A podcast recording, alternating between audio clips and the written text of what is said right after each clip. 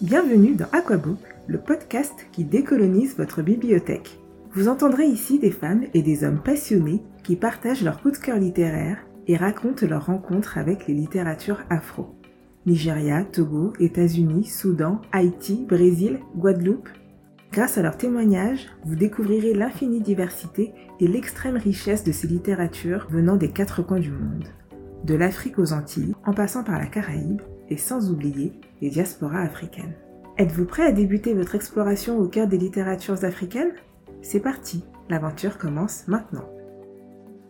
C'est au Gabon que nous voyageons aujourd'hui grâce à la sélection de Lauriane, créatrice de contenu, fondatrice du club de lecture Kera qui valorise les autoristes de l'Afrique et de la Caraïbe, et du podcast Orema qui donne la parole aux mamans multiculturelles. Dans cet épisode, vous en découvrirez plus sur son parcours et ses coups de cœur littéraires, mais vous entendrez surtout un témoignage précieux sur l'expatriation et ce qu'implique de quitter son pays, au système universitaire défaillant, pour espérer construire ailleurs un futur meilleur. Bonjour Lauriane. Bonjour Jessica. Comment vas-tu? Ça va, merci. Et toi? Ça va, ça va très bien. Euh, merci d'avoir accepté mon, mon invitation et bienvenue dans Aquabook le podcast. Merci. Franchement, j'ai accepté avec plaisir. Je suis très contente, très honorée euh, d'être euh, sur ton podcast que, que j'aime vraiment beaucoup. Merci à toi. Alors, est-ce que tu peux te présenter? Euh, Oui, je m'appelle Lauriane, j'ai 32 ans. Je suis gabonaise. Je suis née et grandie euh, au Gabon. Je vis en France depuis 2007. je suis venue faire mes études supérieures. Et je suis restée, je ne suis plus repartie. Aujourd'hui, je suis mariée, je suis maman de, de petits garçons. Ok, et t'es venue faire des études de quoi en France? Euh, Je suis venue faire des études de droit au départ. Enfin, au départ, j'ai fait des études de droit. je suis allée euh, au bout, même si euh, ça a été un parcours euh, assez euh, atypique, on va dire. Mais voilà. Atypique, c'est-à-dire? C'est-à-dire que je suis devenue maman pendant mes études. Et c'était pas, c'était pas dans le planning en fait. Donc euh, c'est dans ce sens-là que je dis atypique. Mais euh, je suis venue pour faire des études. Donc j'ai fini mes études. J'ai un master 2 en droit des assurances et un petit bébé euh, sur le chemin. sur le chemin et un autre plus tard. Et un autre plus tard qui est arrivé quasiment cinq ans après. Et je l'ai pas dit au début de ma présentation aussi, je suis podcasteuse. Tu es derrière le podcast Orema. Voilà, c'est un podcast qui donne la parole aux femmes multiculturelles sur leur expérience de la maternité. Et d'ailleurs, j'ai eu la chance et le plaisir de te recevoir aussi sur mon podcast. C'était également un honneur pour moi et une grande première, puisque moi, je, je fais le podcast Aquabook, mais j'avais jamais participé euh, à un autre podcast, donc euh, c'était très chouette. On va rentrer tout de suite dans le vif du sujet. Tu as créé il y a quelques années déjà un book club, donc le Kera Book Club. Est-ce que tu peux euh, revenir sur la, la création de, de, de ce book club, sur euh, toi ton rapport euh, au livre, euh, voilà, qu'est-ce que c'est la littérature pour toi? Est-ce que tu peux expliquer un peu tout ça? J'ai toujours aimé lire, toujours aimé lire. Déjà, en fait, on apprend à lire en CP. Et moi, en fait, l'été, enfin les vacances juste avant d'entrer en CP, j'ai appris à lire. Donc en fait, quand je suis arrivée en CP, les autres, ils apprenaient à lire. Et moi, on m'envoyait, avec mon copain, mon petit camarade qui s'appelle Olivier, on nous envoyait en CE1 et on faisait la lecture euh, avec les CE1 et euh, donc voilà, déjà savoir lire, je l'ai su tôt, j'ai aimé et je lisais beaucoup beaucoup. Je lisais, euh, j'allais euh, quand j'étais euh, à l'école primaire, au collège, j'étais inscrite. Alors donc moi, je, comme j'ai dit au début, je suis née, j'ai grandi au Gabon, donc s'il y a des Gabonais qui m'écoutent, ils reconnaîtront, ils connaissent le, ils connaissent le CCF, qui est le Centre culturel français. Il y avait donc euh, une très grande bibliothèque. Et en fait, c'était ma sortie du mercredi. Tous les mercredis, j'allais au CCF emprunter deux livres. Et, euh, et c'était ça. J'adorais. J'ai toujours beaucoup, beaucoup, beaucoup aimé lire. Les livres euh, qu'on nous donnait à lire au collège, euh, c'était pas une corvée pour moi. Euh, J'aimais bien les lire. Euh, et on lisait un peu de tout. Hein. On a lu euh, du théâtre, des pièces françaises, on a lu du Molière et tout ça. On a lu des livres d'autres pays d'Afrique, euh, d'autres auteurs africains en dehors d'auteurs gabonais. On a lu le mandat de Saben Ousmane, voilà. Et on a eu aussi des œuvres gabonaises comme Histoire d'Aou de Justine Minsa et en fait, euh, au collège, les, les œuvres gabonaises m'intéressaient un peu moins, et au lycée, elles m'ont davantage, euh, elles m'ont davantage intéressée. Et plus je grandissais, et plus ça m'intéressait vraiment euh, la littérature gabonaise, qui ne s'exporte pas particulièrement bien, hein, mais euh, qui euh, qui est très intéressante et qui dépeint toujours euh, avec justesse le, le, le paysage social du Gabon. Et avec le temps avec les, les, séries surtout c'est l'ennemi de la lecture. J'ai lu de moins en moins voilà je, je, je lisais moins. J'avais envie de vraiment recommencer à lire de me tenir vraiment à, à un rythme de lecture soutenu. J'avais déjà fait une espèce de club de lecture en ligne euh, ça fait longtemps c'était je pense en 2013 en avec euh, Ancella alors c'est une ben, à l'époque elle avait un blog aussi et moi aussi euh, et aujourd'hui voilà elle continue beaucoup à, partager sur les réseaux sociaux notamment autour de ses locks.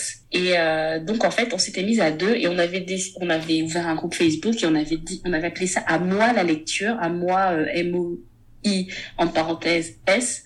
Et on avait dit un thème par mois on lit. Et euh, après on échange un petit peu sur le groupe Facebook et tout pendant pendant une année. C'est resté très virtuel parce qu'elle était à Paris, moi à Lille. Et euh, je pense que c'est resté dans un coin de ma tête. Et je me suis dit à la fois comment allier donc mon envie de lire vraiment régulièrement et euh, tout ce qui commençait aussi à m'animer, euh, tout ce qui était euh, mis en avant des, des, des auteurs afro-caribéens, des cultures afro-caribéennes, euh, de nous regrouper entre, entre afro-descendants, toutes ces choses qui m'intéressaient, je me suis dit, bah, je lance ce club de lecture. Alors, j'ai demandé à Ina Hunt, que certains connaissent, la cerise électrique, de me dessiner un petit logo que j'adore. Euh, j'ai commencé à communiquer auprès de mes proches sur les réseaux sociaux, etc.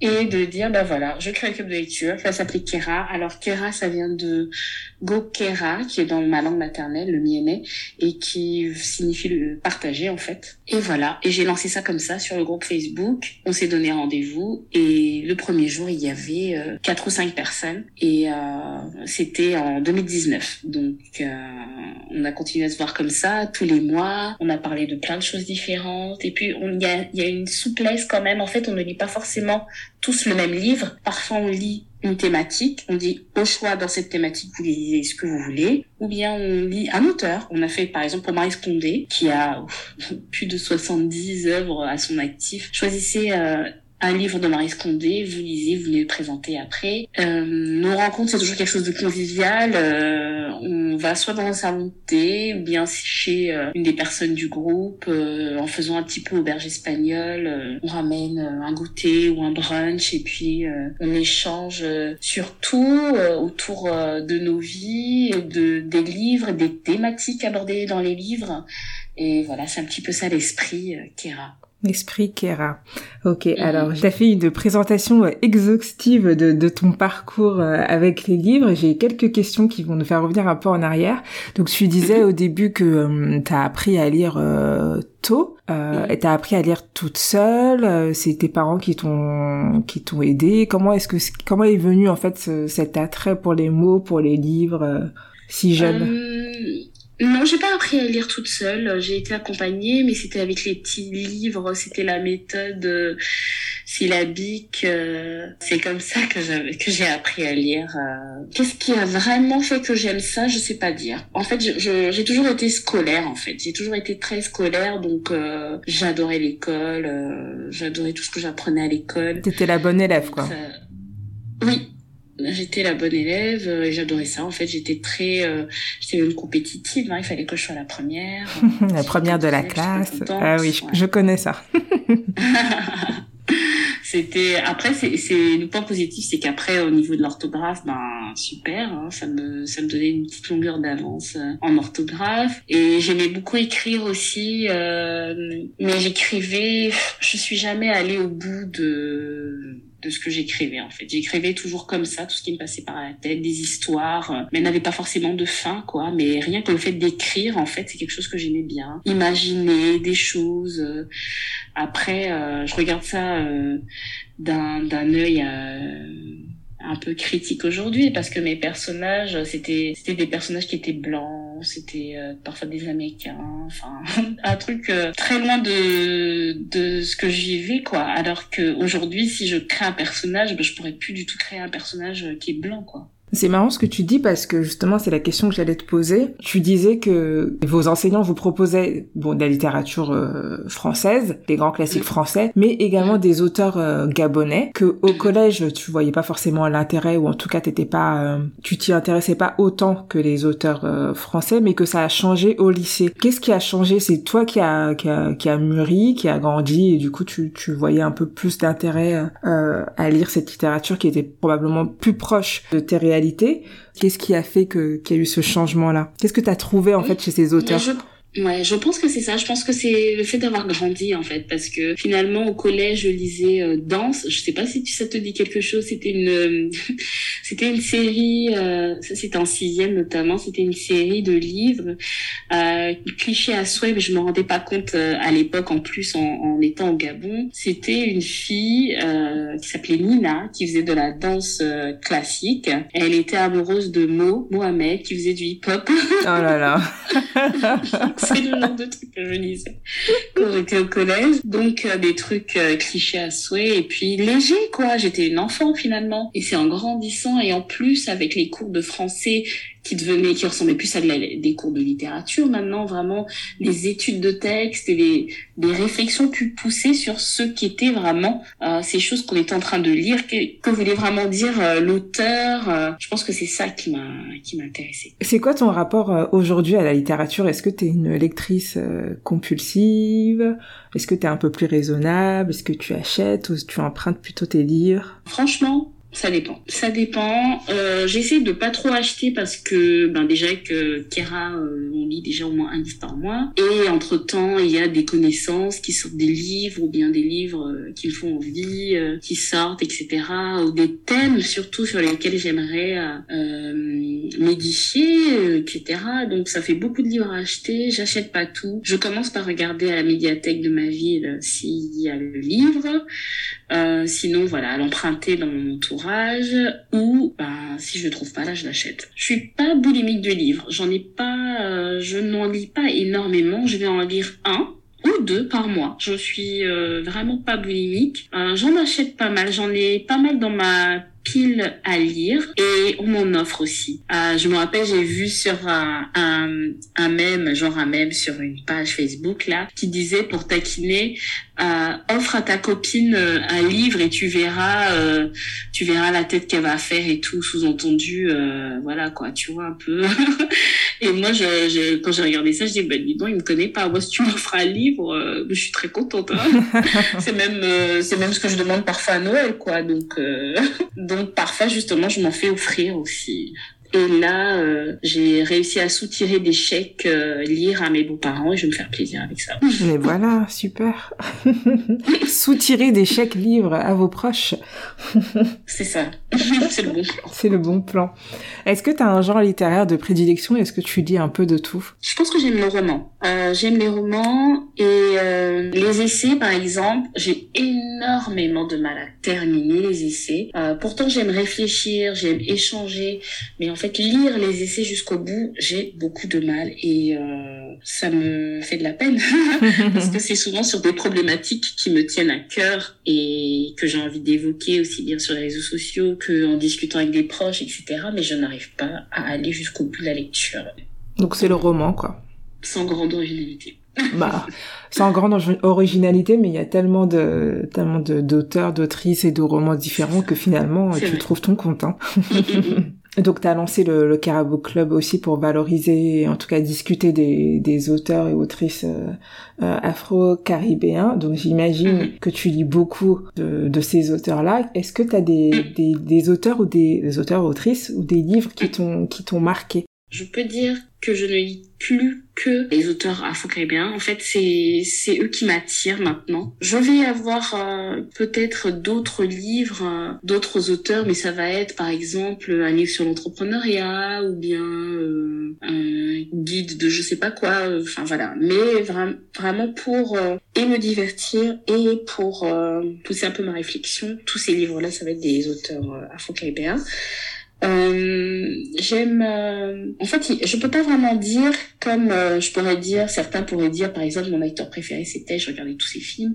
Ben, je peux pas vraiment dire ça pour euh, pour les auteurs en fait, parce que autant j'ai aimé, par exemple, le livre de Neddy Okorafor, qui a peur de la mort, voilà. Mais j'ai pas lu d'autres œuvres, d'autres de ses livres mais je pense euh, que vu son style, je pourrais, euh, je pourrais aimer. Et en fait, je n'ai pas vraiment été dans la logique de j'ai aimé cet auteur et je vais lire tous ses livres. Bon, après Chimamanda, euh, oui, elle, j'ai eu l'occasion de lire plusieurs de ses livres. J'ai beaucoup aimé. avec le club, on a lu L'hibiscus pourpre euh, moi, de mon côté, j'avais lu euh, Americana, j'avais lu aussi euh, Nous sommes tous euh, féministes. D'ailleurs, j'ai lu la version enfant, version jeunesse avec mon fils. oui, tu avais fait un épisode de podcast dessus. Exactement, on a pu échanger sur le féminisme. Donc oui, moi je dirais même si elle est euh, elle est hypée, elle est saucée, mais elle a il y a de quoi faire hein, parmi euh, les œuvres qu'elle propose. Donc vraiment euh, qui a peur de la mort de Neddy Okorafor, ça c'était un gros gros coup de cœur pour moi et euh, j'étais tellement euh, concentrée dans la lecture du livre que j'avais loupé un arrêt de métro tellement c'est prenant. et dans ce que j'ai lu récemment, il y avait aussi Reste avec moi de Ayubami Adebayo, euh, vraiment euh, bouleversant. C'est le cas de le dire. Et voilà, après j'ai lu, euh, j'ai lu de tout. Hein. J'ai lu des livres. après c'était, il y a des livres que j'ai pas compris, comme en fait j'ai pas compris le succès des li du livre. Je pense à Trois femmes puissantes. Je sais pas si tu l'as lu. De Marianne Jay?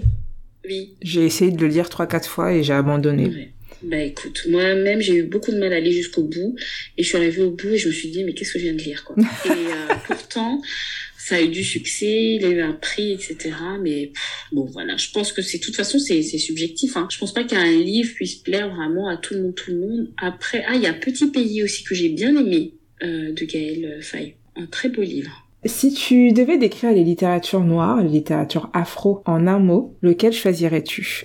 Éclectique. Éclectique, t'as dit? Être aussi authentique. Donc on est sur une thématique, euh, thématique quoi, hic. ouais. Je pense que en fait il y a vraiment quelque chose. Euh, de toute façon, toutes les personnes qui écrivent normalement sortent ce qu'il y a dans leur trip. Mais en fait, l'historique encore un hic. Encore un hic, ouais. De, des, des populations euh, afrodescendantes est tellement marqué que quand euh, ça sort, il y a quelque chose qui va nous toucher, quoi. C'est ce que je dirais. Et il y a, y a tous les genres, hein. Il y a tous les genres. Quand on voit, euh, par exemple, Léonora Miano, euh, elle va rien avoir avec... Il y a Agassi, par exemple. Et c'est dans ce sens-là que j'avais dit éclectique, c'est-à-dire vraiment il y a de tout, mais il y a toujours quelque chose il y a un lien quand même entre, euh, entre tout ça.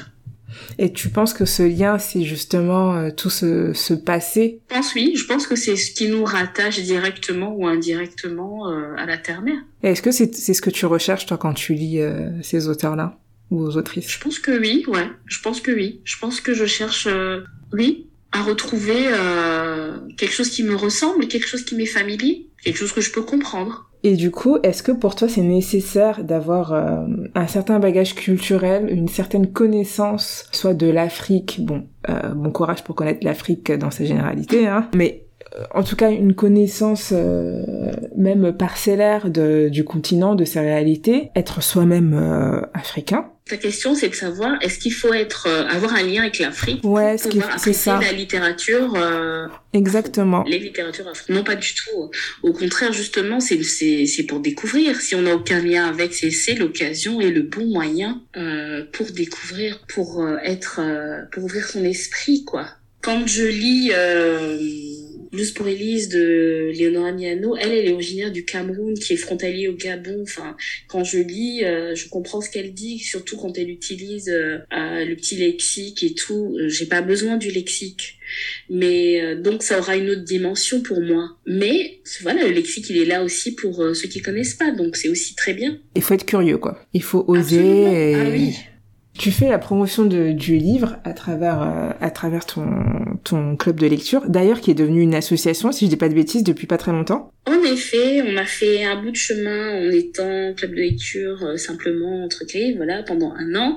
Et après, on s'est dit, bah, on a envie, on, aime euh, les cultures afro-caribéennes, on est nous-mêmes originaires de différents pays d'Afrique, des Antilles. Et on a envie de célébrer et de mettre euh, en valeur ces cultures différemment de toutes les de toutes les manières dont, dont qui nous passent par la tête. et pour ça, on s'est dit que la forme euh, associative c'était une bonne idée. Donc on garde comme euh, comme base le club de lecture qui existe toujours actuellement. Voilà, on se voit toujours tous les mois. Et en plus, on fait euh, là on a commencé à, à, faire des ateliers cuisine. On a fait euh, un atelier sur les tourments d'amour qui est une pâtisserie guadeloupéenne. On a proposé aussi un atelier sur la soupe du qui est une soupe haïtienne. ouais.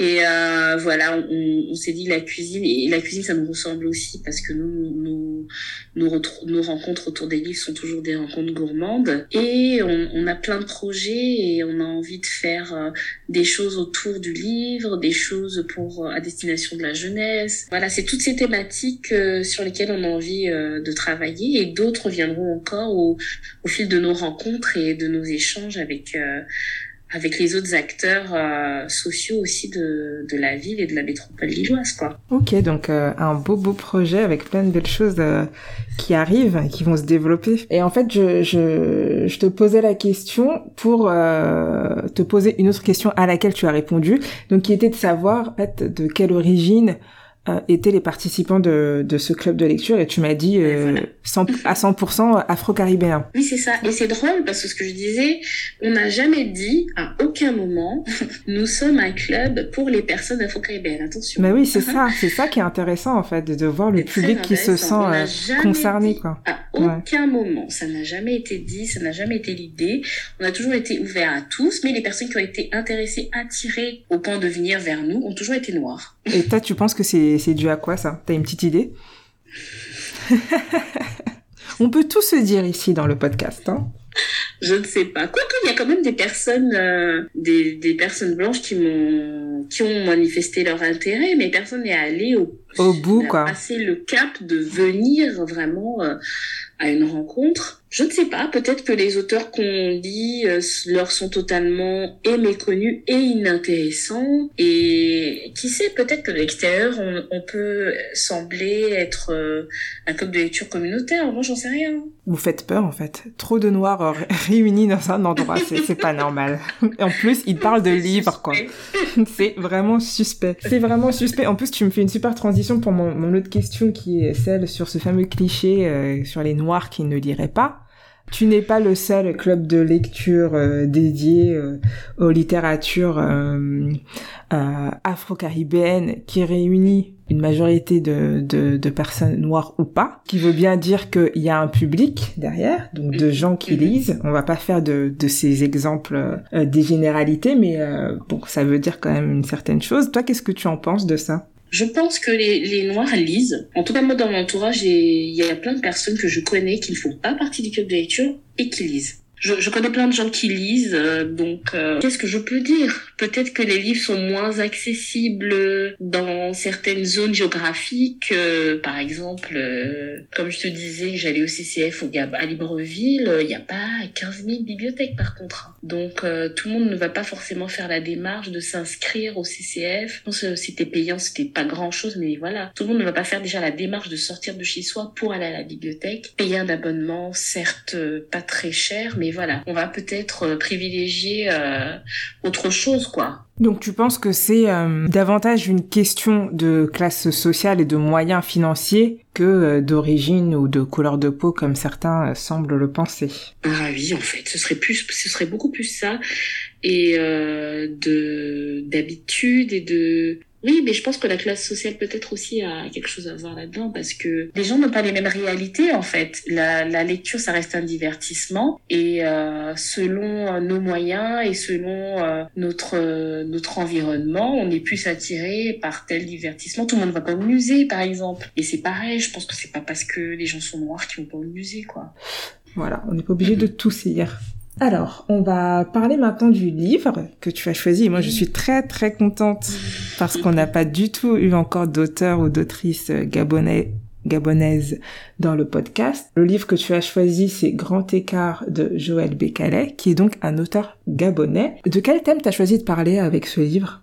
Des, des conditions d'études à l'université au Gabon. Pourquoi ce choix de, de thème, toi qui n'as justement pas euh, étudié à l'université au Gabon? Oui, c'est justement là où le bas blesse. Alors, déjà, je, je suis pas sûre à 100% du thème, mais je pense qu'on peut partir sur ça parce que c'est le, euh, c'est le, c'est le cœur de, du, du, roman, mais il y a tellement de choses qui sont autour. Parce qu'en fait, ça, ça, regroupe tellement de choses. Ça part de l'université, mais après, ça sort et ça, ça, ça, ça va dans toute la société. C'est sur le, aussi bien de la façon dont c'est géré et aussi ce qui pousse finalement euh, les jeunes à venir étudier en France. Donc tu penses ça à quel thème? L'exil des étudiants. L'exil des étudiants parce que ça, dans le livre, il parle des, des études à l'université, euh, du fait que les étudiants. ça va pas du tout en fait, et c'est comme si c'était une, une voie sans issue et en fait les gens sont obligés de partir. Ok. Alors tu peux faire un résumé de du livre? Je vais peut-être euh, lire la quatrième de couverture. Oui, vas-y. Donc, Mayombo, étudiant né à l'aube de l'indépendance et écartelé entre son amour pour la patrie qu'il a vu naître et grandir, et celui pour la France où il a terminé ses études. Entre son amour pour sa mère et celui pour sa compagne, une Marseillaise brune et jolie, entre son idéalisme et son ambition. Au moment du retour, il revit les heures, les heures sombres et les démons qui l'ont poussé à l'exil. Comme Mayombo, des milliers d'étudiants quittent l'Afrique pour étancher leur soif de savoir. Révoltés et impatients, parfois naïfs, ils subissent, dents brimades, humiliation, indigence, avec au cœur un unique objectif, assimiler toutes les connaissances nécessaires au développement de leur pays natal.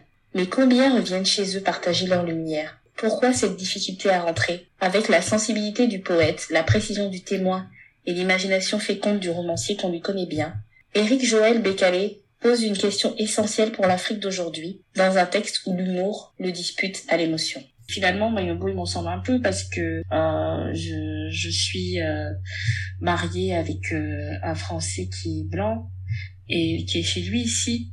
Et donc, mes enfants, ils sont nés ici.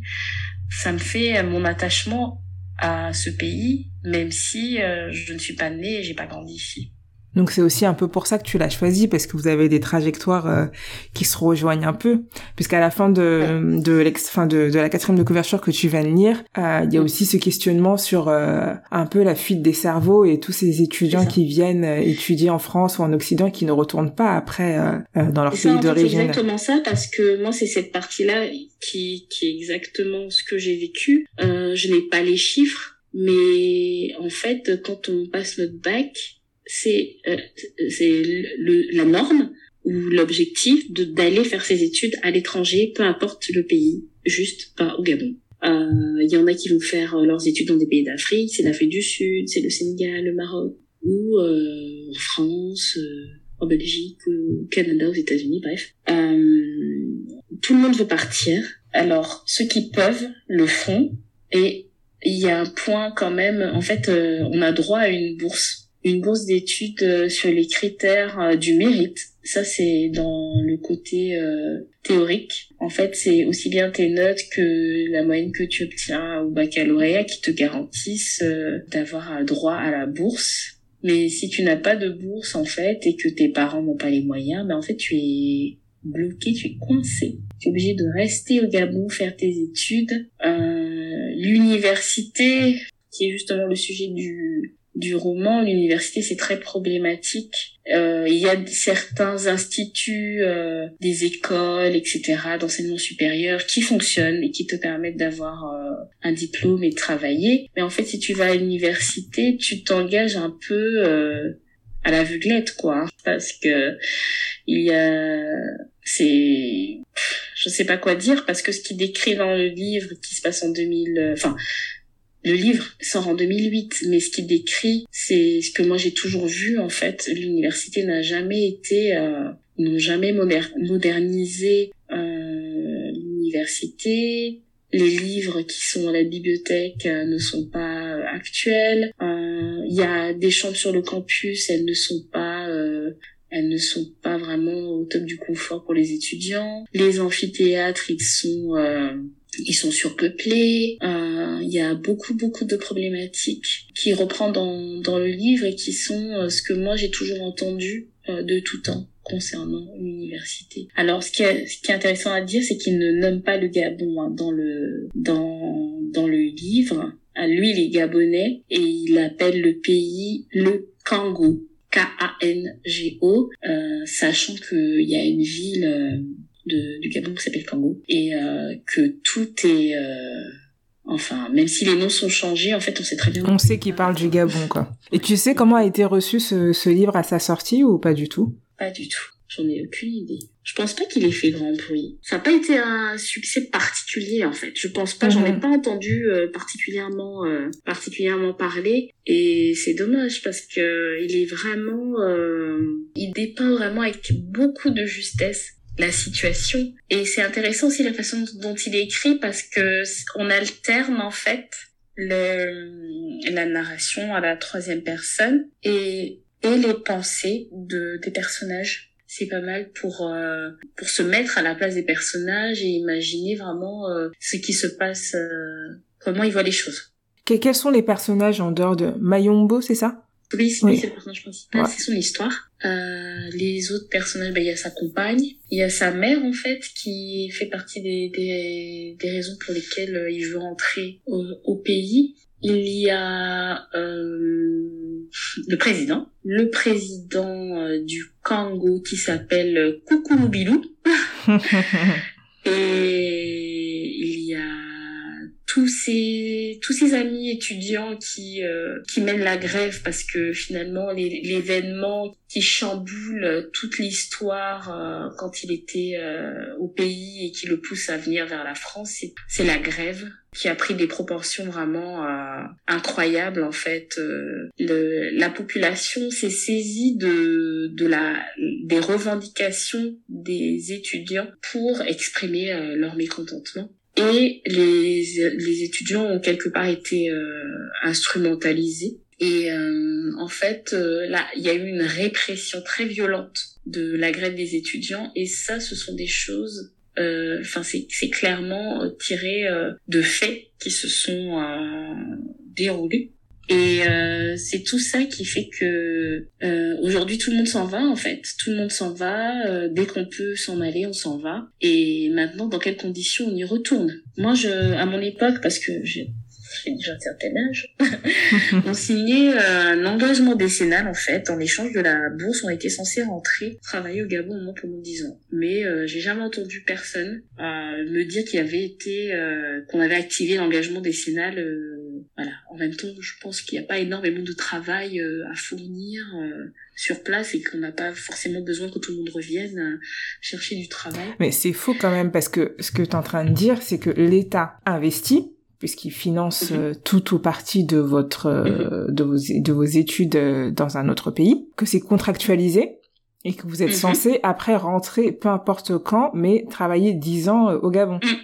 Et en fait, c'est pas du tout respecté parce qu'il n'y a pas de contrôle et personne ne veut rentrer vu qu'il n'y a pas de travail bah bon, je généralise. Hein. J'ai quand même beaucoup, beaucoup, beaucoup d'amis euh, qui sont rentrés, euh, beaucoup d'amis avec qui voilà on était étudiants ici et ils sont rentrés. Euh, les Gabonais rentraient euh, massivement avant, systématiquement. mais la situation socio-économico politico ah voilà. Étant sanitaire ouais on peut même rajouter socio-économico-politico-sanitaire. Du pays est en perpétuelle euh, dégradation, euh, les gens ont davantage de freins au retour. Et là, le, retour dans le roman fait partie des, des, questionnements. Lui, quelque part, il veut rentrer, il veut rentrer pour sa maman. Il veut rentrer. Il y a, il y a un peu de, comment dire, vanité. Je sais pas quel mot utiliser pour dire derrière que il veut un peu se la péter aussi quelque part. Hein. Euh, j'ai fait des études, j'ai des diplômes, je rentre. Il y a un peu de ça aussi. Dans, Parce que il fait des études de quoi, lui, dans le je crois droit. Hein. Ah ah, comme une certaine personne. Non, je plaisante. ouais, mais c'est intéressant, c'est intéressant parce qu'en fait, on voit euh, les conditions dans lesquelles vivent certains Africains en France qui ne sont pas forcément euh, des plus euh, enviables.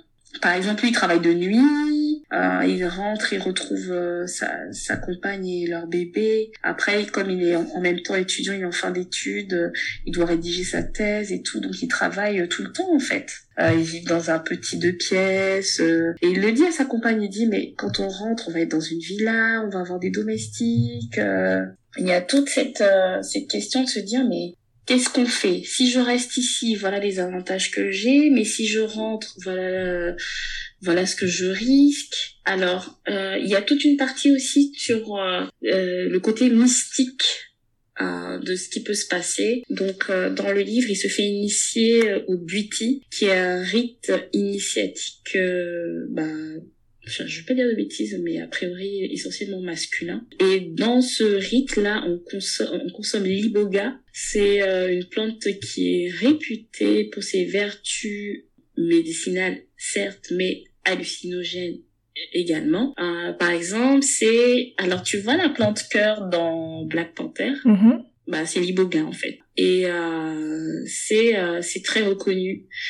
Et euh, de, dans le buty, on, on, consomme l'iboga et en fait, ça te permet de de faire des projections astrales. Tu sais, projection astrale, c'est drôle parce que nous, on appelle ça euh, dans le langage au Gabon, on dit sortir en vampire et c'est quelque chose de péjoratif, de négatif, de euh, c'est que c'est de la sorcellerie, euh, voilà. c'est des croyances en fait. C'est-à-dire c'est aussi si tu si bien si tu crois pas, tu crois pas quoi. Mais euh, quand je le quand j'ai regardé euh, Doctor Strange de Marvel et que je l'ai vu sortir de son corps, j'ai dit mais c'est pas vrai. c'est ce que les gens ils font au Gabon en fait.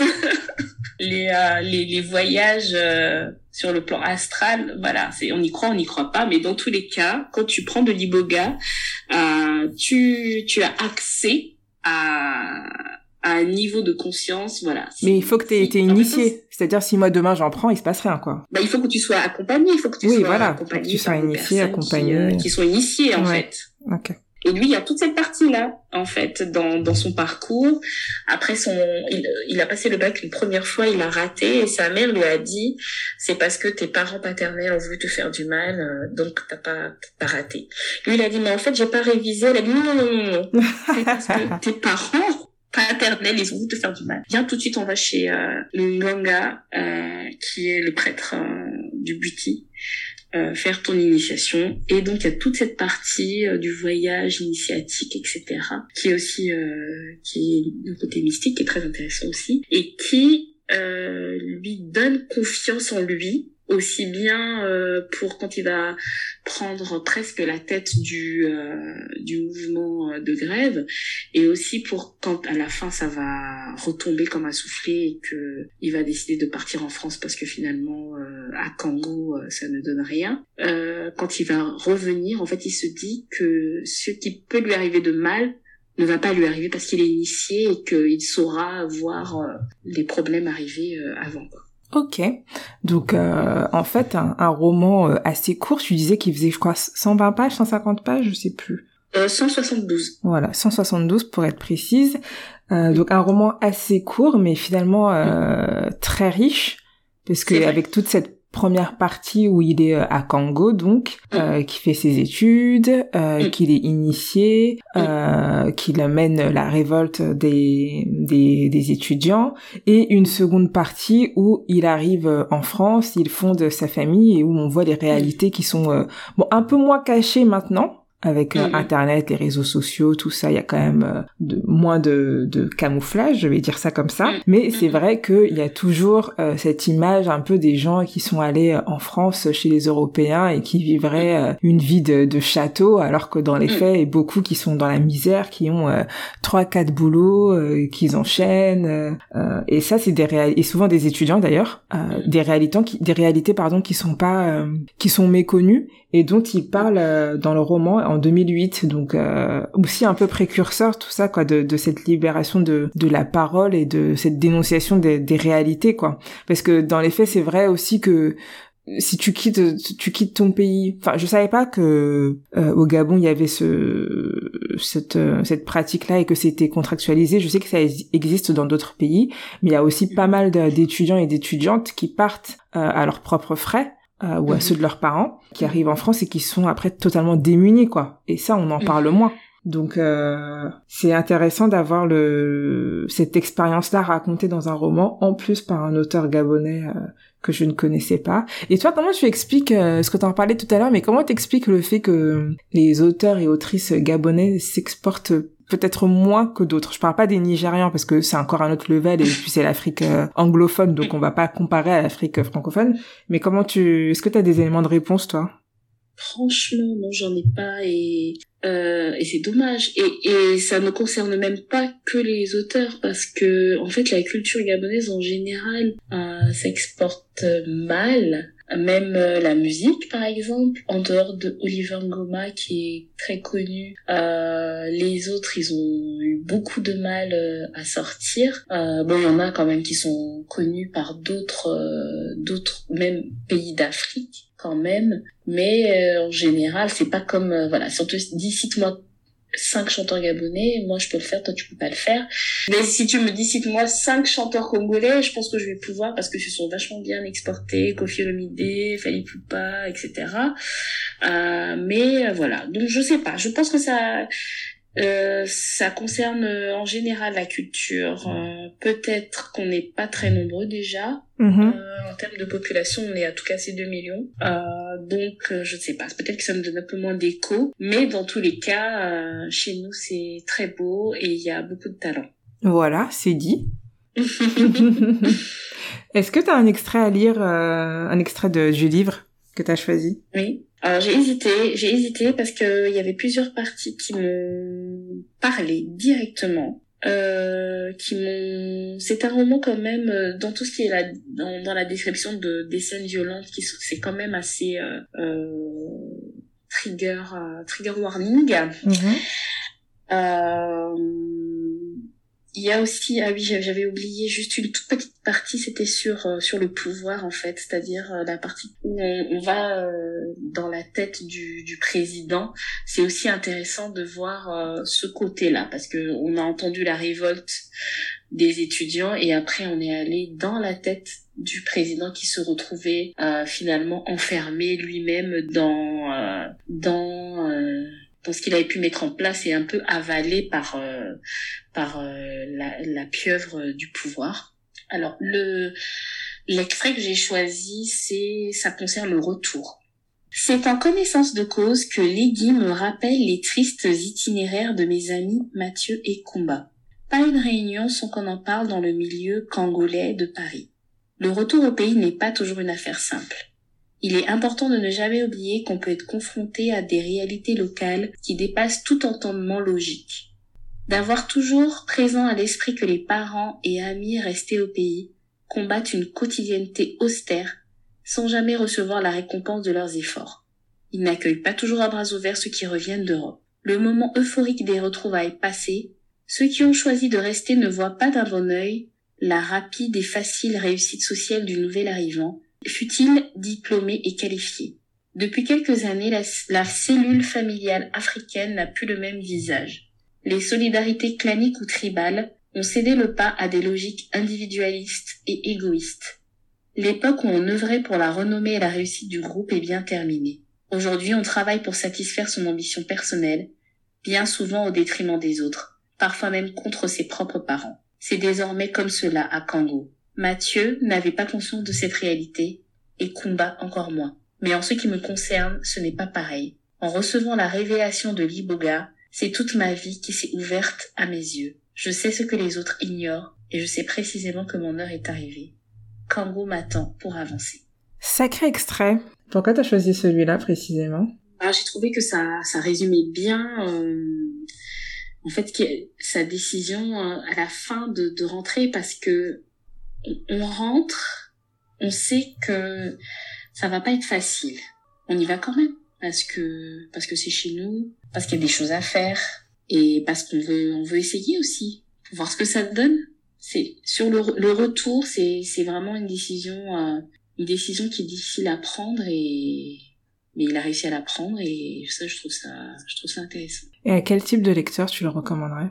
Peut-être au lecteur, euh, j'allais dire engagé, mais pas forcément. Hein. Mais bon, savoir qu'il y a quand même euh, une grande dimension euh, politique et sociale derrière, donc euh, plutôt à des personnes qui s'intéressent à ces thématiques-là, tout en sachant que voilà, au niveau sensibilité, euh, les choses sont quand même assez assez crues et assez dures. Mhm. Certaines scènes sont vraiment très violentes, donc c'est bien de le savoir avant de lire le livre. Bon, en tout cas, merci pour cette pour cette découverte. Avec plaisir. Je suis très heureuse de vous faire découvrir euh, un auteur de chez moi. Alors, quels sont tes projets futurs? Survivre. avec euh, avec euh, avec ton association, t'en as parlé un peu, avec ton podcast. qu'est-ce qu'est-ce qui t'attend? Ça, ça va un peu être la surprise. Hein. Moi, je, à part sur l'association, vraiment, on a envie euh, de faire des choses euh, assez rapidement. Là, sur le premier trimestre 2022, euh, des ateliers pour les enfants sur la représentation de la littérature jeunesse, des événements autour du textile, comme je disais, euh, toujours le club de lecture. Voilà, on veut, on veut faire grandir l'association.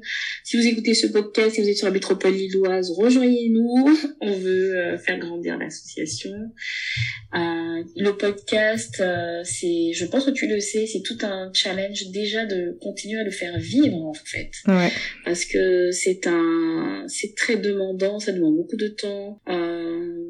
déjà continuer à le faire vivre. Je pense que c'est déjà un, un, projet, tout un projet, parce que pour le faire grandir, eh bien, il faut encore plus de temps, et sachant que c'est pas rémunérateur, euh, c'est vraiment euh, un sacré défi. Euh, moi, j'aimerais bien faire euh, faire euh, éclore des choses autour du podcast pour continuer à échanger avec avec les mamans sur les problématiques qu'elles rencontrent. Donc, à voir quelle forme quelle forme ça peut prendre par la suite. Ok. Est-ce que tu as un, livre qui aurait pu être un coup de cœur? Donc un livre où tu as aimé 90%, tu étais prête à en parler, enfin à le proposer à ton à ton club de lecture, à parler à en parler à tes amis et en fait il y a un truc qui qui a pas qui a pas fonctionné. Je t'ai dit mince quoi. J'ai pas il y a rien qui me vient comme ça. Après peut-être euh, No Home. Euh, ça m'a pas empêché d'en parler, mais moi, ça m'a beaucoup dérangé de devoir tout le temps repartir euh, à l'arbre généalogique qui a au début du livre. Est-ce que tu peux le, résumer pour ceux qui, qui, ne savent pas de, de quoi il s'agit, qui n'ont pas lu? Alors c'est un, une très belle histoire euh, qui qui se passe euh, entre l'Afrique de l'Ouest et les États-Unis. au fil des générations en fait ça, ça commence à l'époque euh, de la traite euh, négrière et ça se finit euh, dans les temps modernes. Et en fait, on suit comme ça deux sœurs qui ont été séparées dès, dès l'enfance et on suit comme ça leur leur descendance respective jusqu'à jusqu'à jusqu'au retour sur la terre-mère. Et euh, c'est une très très belle histoire et il y a aussi beaucoup de d'éléments historiques dedans, en plus de tout le côté euh, euh, sentimentale et tout ça. Mais euh, il y a trop de personnages. Il y a énormément de personnages et ça va très vite. On passe de l'enfant de l'un à la petite fille de l'autre et tout ça. Et on s'y perd, on sait plus qui est qui. Et il faut tout le temps repartir euh, à l'arbre généalogique qui est en début de livre pour savoir on parle de qui. C'est ce qui est un petit point qui est dommage. Mais euh, c'est voilà, c'est pas pour autant que je conseillerais pas le livre parce qu'il est vraiment très bien. en fait, ce qui t'a dérangé, c'est de devoir sortir de ta lecture à chaque fois, quoi. Oui. Oui, parce qu'à chaque fois, il y avait de nouveaux personnages de chapitre en chapitre. C'était euh, les enfants à chaque fois l'enfant de tel et l'enfant de l'autre et ça se suivait comme ça en fait sur plusieurs générations on a descendu comme ça l'arbre généalogique sur plusieurs générations mais donc quand on arrive sur un nouveau chapitre on voit on entend parler de telle personne on se dit mais c'est qui? ok si tu pouvais rencontrer un auteur ou une autrice noire qui choisirais-tu et pourquoi? Oh waouh ah je sais pas en plus je suis super timide donc euh... je rencontrerai la personne, je voudrais même pas lui dire. Euh... Peut-être Nédio Corafor, parce que vraiment j'aime, euh, j'aime, j'ai aimé son univers, j'ai aimé tout ce qu'elle a, ce qu'elle a transmis, et elle a l'air super cool. Je la suis sur Instagram. Un jour j'ai commenté mais ses publications, elle m'a répondu et tout, donc euh... ça je suis prête à être copine avec elle. Et sinon, si elle doit être francophone, peut-être euh, Léonora Miano parce que elle est quand même assez mystérieuse cette dame et puis elle a une de ses voix. Euh... Ouais, c'est vrai que sa voix c'est quelque chose. Hein. Ouais. et enfin, dernière question, qui aimerais-tu voir à ta place pour un prochain épisode d'Aquabook? Ah, parce qu'en plus t'as déjà, euh, t'as déjà eu des personnes que, bah voilà, que j'aurais bien aimé entendre. Donc ah oui, qui? Bah déjà. Euh j'ai le dernier épisode que tu as sorti là c'est avec euh, Asma et c'est super parce que j'écoute son podcast il, il est top euh, alors est-ce que tu as déjà eu Laurie de Read Club? Non non non non. Ça devait se faire et puis euh, le Covid est passé par là. Euh, je pense à elle et je pense aussi à ma copine euh, Diaratou Kébé de l'association Liveka ben ça devait se faire aussi. Non, mais ça devait se faire, on devait parler de son livre euh, Noir, être noir et maman, ou bon, je me souviens plus Maman noir et invisible. Voilà, merci. maman noir et invisible, ouais, voilà. Lire. Non, mais Laurie, euh, Laurie, euh, elle, j'ai eu l'occasion de la rencontrer. Euh, elle est venue euh, ici sur la métropole lilloise, à Roubaix. Ah, elle est cool et clairement, le Read Club, ça m'a beaucoup inspiré. même si ce qu'on fait, c'est pas, c'est pas la même chose, mais elle m'a beaucoup inspiré et, et, et, notamment pour les événements jeunesse quand elle fait des. Ah oui, le. Ouais, c'est ça. Ça, c'est vraiment chouette. Et puis Dia, bah Dia, c'est ma copine. On peut l'écouter sur mon podcast notamment. Donc voilà.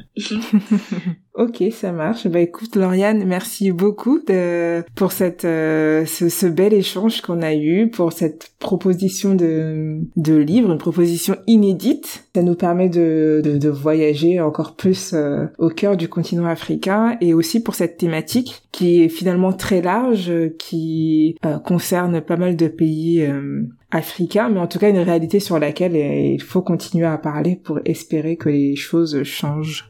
Donc merci pour yes. tout ça. merci, merci à toi, c'était vraiment un très grand plaisir. Merci Jessica. Merci, à la prochaine. À bientôt.